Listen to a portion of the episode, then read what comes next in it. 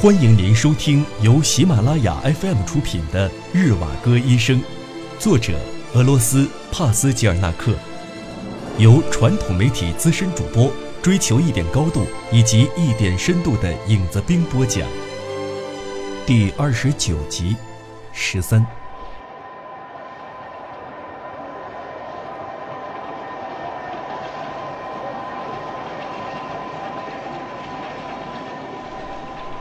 等到这列秘密的列车编组完成之后，从机务段往站上倒退着开过来的时候，那些躺在草地上的人全部挤得一团糟，从斜刺里跑向缓缓退来的火车。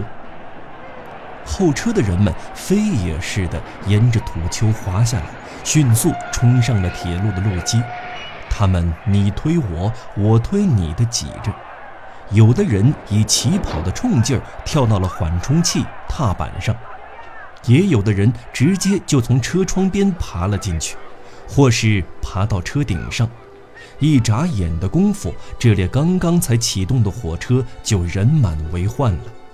等到月台旁停靠时，早已是没有立锥之地了。上上下下、里里外外，满是急着赶路的人。医生不知道是怎么被挤到车厢门口的，那里只有豆腐那么大块地儿能够让人站着，紧跟着又不知所以的被人流挤进了过道里。他这一路上一直被塞在过道里，坐在自己的行李上，直到抵达苏西尼奇。上车前所看到的黑漆漆的雷雨云，早就不知道去向了。火辣辣的阳光如同辣椒油一般洒满了整片田野，周围满是些震耳的蝈蝈叫声，它们乐此不疲地叫唤着，把火车的行进声都给压倒了。窗前站的人把光线给挡住了，他们的影子非常修长，落在了地板、椅子以及座位之间的隔板上。几个人的影子又重叠起来，车厢里就连这些影子都容不下了，被挤到对面的窗口去，终于和其他影子汇聚在一起，在另一边的斜坡上雀跃地奔跑着。四周尽是些嘈杂喧闹的声音，歌声、笑骂声，还有打牌的声音。车停下来的时候。候车人的喧嚷又与车上的嘈杂交织成一个旋律。此时，这些杂乱的声音已经可以跟海上风暴的振聋发聩的声音相媲美了，更像极了在海上航行途中停下时忽然间出现的莫名其妙的瞬间寂静。此时，人们顺着火车快速走过的脚步声都可以听得到。有人跑到行李车的旁边，还起了争执。从远处还时常传来送行的人一两句间间断断的话。公鸡轻轻地啼叫，中间还夹杂着小花园里树木沙沙作响的声音。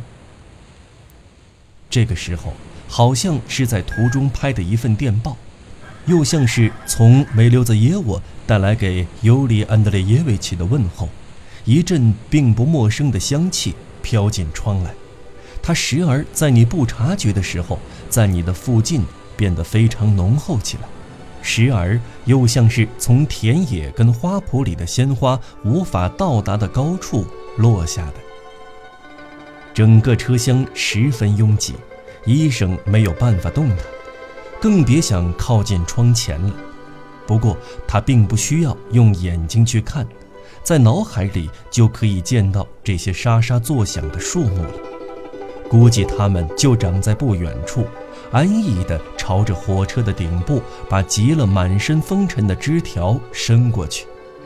繁茂的枝叶就像是一幅天幕，缀满了亮晶晶的、眨巴着眼睛的星星。这样的景致在路上从来没有间断过。随处可见喧嚷的人群，所见之处都是怒放着鲜花的座树。空气里弥漫着这股香气，像是要超过这列向北行驶的火车。车上的旅客似乎到哪里都可以听到那些有板有眼的传闻，不翼而飞地传播到大大小小的车站，还有道口的守望点。十四，抵达苏西尼奇已经是夜里了。一个热心的、打扮的有些老式矮板的搬运工，领着医生穿过了一条黑灯瞎火的路，从后面把他送上了一列二等车厢。这列车才到站，行车表上都还没有这列车次。搬运工拿着乘务员的钥匙，打开车门后，把医生的行李放进门里。正当一位列车员想要立即把行李扔下去，阻止他们的时候，列车员好像对尤里·安德烈耶维奇莫名其妙地发了善心，很快消失了。这列客车的身上有着不同于其他列车的任务，并且没有多少人知道，行进的速度非常快。就连停车的时间都十分短暂，与此同时还设了警戒。车厢里空落落的，人数并不多。日瓦格进了一间包房，桌上的蜡烛正滴着油，强烈的光线把整个房间照得很亮。微微开着的窗口跑来了一阵风，烛焰就开始不停地摇晃了起来。这支蜡烛是这间包房里唯一的一位乘客的。他是个年轻人，头发是淡黄色的，他的双臂和两腿非常修长，这样看来，他的身材估计不会矮到哪里去。他四肢的关节好像十分松弛灵敏，就像是一件能够随意折叠的没能衔接牢固的零件。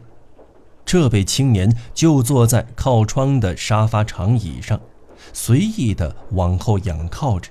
见到日瓦格走进屋来，便非常客气地把身子欠了欠，把原本半躺的姿势变成了比较有礼貌的坐姿。一堆毛茸茸的、像是碎布的东西躺在他的长椅下。突然间，那堆东西动了几下。一只猎狗耷拉着两只耳朵，从长椅下急急忙忙地爬了出来。它在尤里·安德烈耶维奇的脚下绕了几圈，前前后后都仔细打量了一番，还不忘嗅嗅医生身上的气味。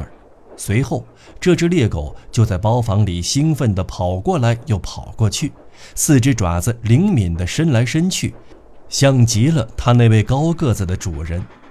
没过多久，主人命令他赶紧钻回到椅子下面去。他又变回了之前那种如同一团毛茸茸的碎布的样子了。这个时候，尤里·安德烈耶维奇才发现一杆双筒猎枪正装在套子里，皮革的弹带还有塞满了禽鸟的猎网都挂在了衣钩上。原来，这位青年是个猎人。他十分喜欢和人说话。亲切的微笑总是挂在脸颊上，看到医生就迫不及待地跟他搭讪起来。每当医生说话的时候，他的双眼就会一眨不眨地盯着医生的嘴。他的高音嗓门十分难听，说话时声音会从最高点直接降下来，听上去像金属感觉的假嗓音。另一种奇怪的现象就是，尽管他是个完完全全的俄国人，可是总是单单把 “y” 这个音说得非常古怪。这些音像极了法语的 “u”，仔细一听又觉得是德语的 “ü”。除了这些以外，“y” 的发音也不准确，似乎对于他而言不是那么简单，需要耗费非常大的力气，声音还很尖锐。相比之下，别的音就会显得低一些了。他刚一开口，就差点让尤里·安德烈耶维奇大吃一惊。昨晚我打到了不少鸭子。他这是怎么了？日瓦戈在心里想着，似乎在书里看到过，有点印象。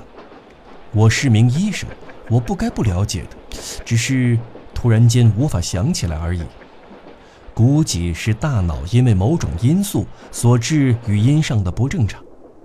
当然，这样男声女气的说话方式实在是十分好笑，让人没有办法严肃起来，没办法与他继续往下谈。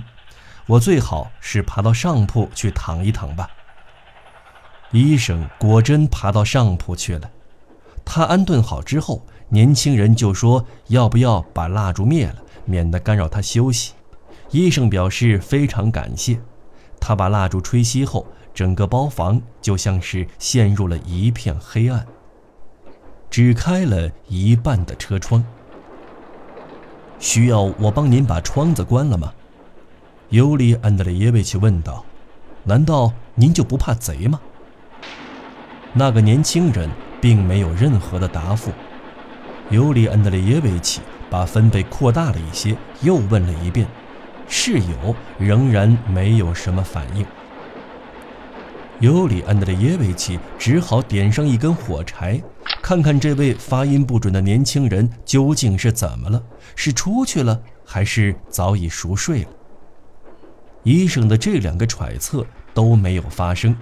那个青年把双眼瞪得大大的，还是坐在原来的地方，看到医生从上面把身子俯下来，就淡淡的笑着。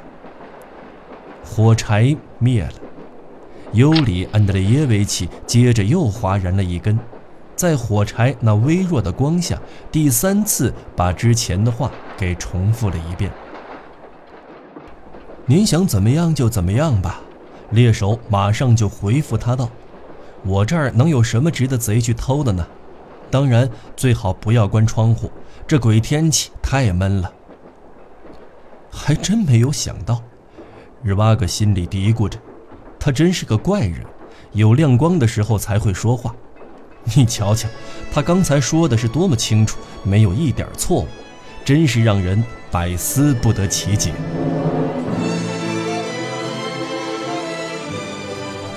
您正在收听的是由喜马拉雅 FM 出品的《日瓦戈医生》。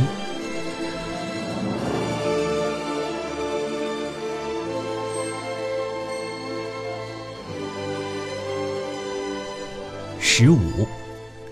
由于之前的这个星期发生了太多的事，临行前波澜翻滚的心情，加之收拾行李的劳累，而且凌晨就上了车，医生感觉整个身子就像是被人给拆散了。他认为在这种情况下很快就能沉沉睡去，便给身子换了个更为舒服的姿势。可是天不随人愿。过度疲劳的他始终无法安然入睡，直到天边出现了一丝鱼肚白的时候，他才得以进入梦乡。之前的两个小时里，不管在他脑海里浮现出的思绪有多么杂乱无章，事实上都只是围绕着分分合合、扯不清楚的两个圆周。一个圆周，对托尼娅家庭。还有以往生活的怀念，那种生活是被诗情、诚恳、圣洁所填充的。这样的生活对于医生而言是惊喜的，医生盼望着它可以完好无损地保存着。现在，这列火车在夜空下飞驰着，而他正坐在上面，迫不及待地想重新回到两年前的生活中去。这个圆周还包括了对革命的忠诚与赞美，这里的革命是被中产阶级所认同的革命，也就是1905年那些崇拜布洛克的青年学生所追崇的革命。这个圈子既亲近又熟悉，也把开战之前1912年到1914年里俄罗斯的思想艺术领域。还有俄国跟日瓦戈的命运所体现出来的真相跟预兆，都包括进去了。战后，医生情不自禁地想再一次把这股潮流捕捉到手，只为它可以重现、延续思乡的情绪。第二个圆周蕴藏着某种新的思念，这些思念却显得非常异样，与此同时又是这般美妙。而这不是革命吐故纳新的心意，是种本能的、非虚幻所能决定的，如同地震来的那样迅速。新的因素就是战争、流血、恐惧，还有它的附带品——家园沦丧和斯文扫地。战争的考验以及从中得到的聪慧的处事方法，也就成为了这种新的成分。战争把医生带到的偏僻的小城镇，和他交往的那些人都是新鲜的。革命自然也是崭新的因素之一，与1905年大学里所议论的那种愿望化的革命相比，如今的这种革命是战争的产物，还带着士兵们的血腥气。护士安吉波娃也在这个圈子当中，天才晓得，战争会把他还有他那难以琢磨的生活扔到哪里去。他与世无争，也从不喜形于色。他的缄默虽然令人迷惑不解，却又让人感觉这般强劲有力。尤里·安德烈耶维奇竭尽全力不去爱他，正如他全心全意地去爱所有人那般，就更不必说去爱家庭还有亲人了。火车在全速前进着。迎面吹来的风钻过窗户，把尤里·安德烈耶维奇的鬓发给弄乱了。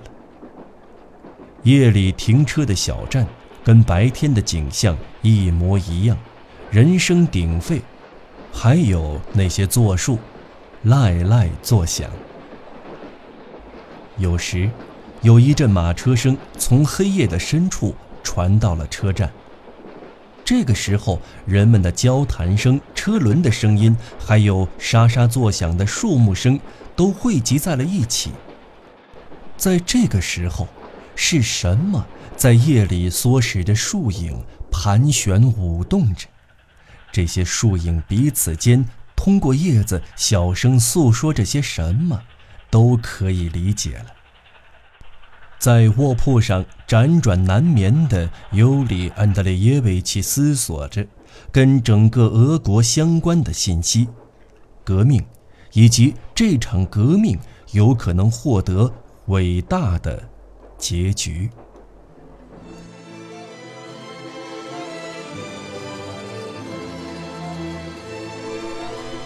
听众朋友，本期节目到此播讲完毕，我们下期节目再见。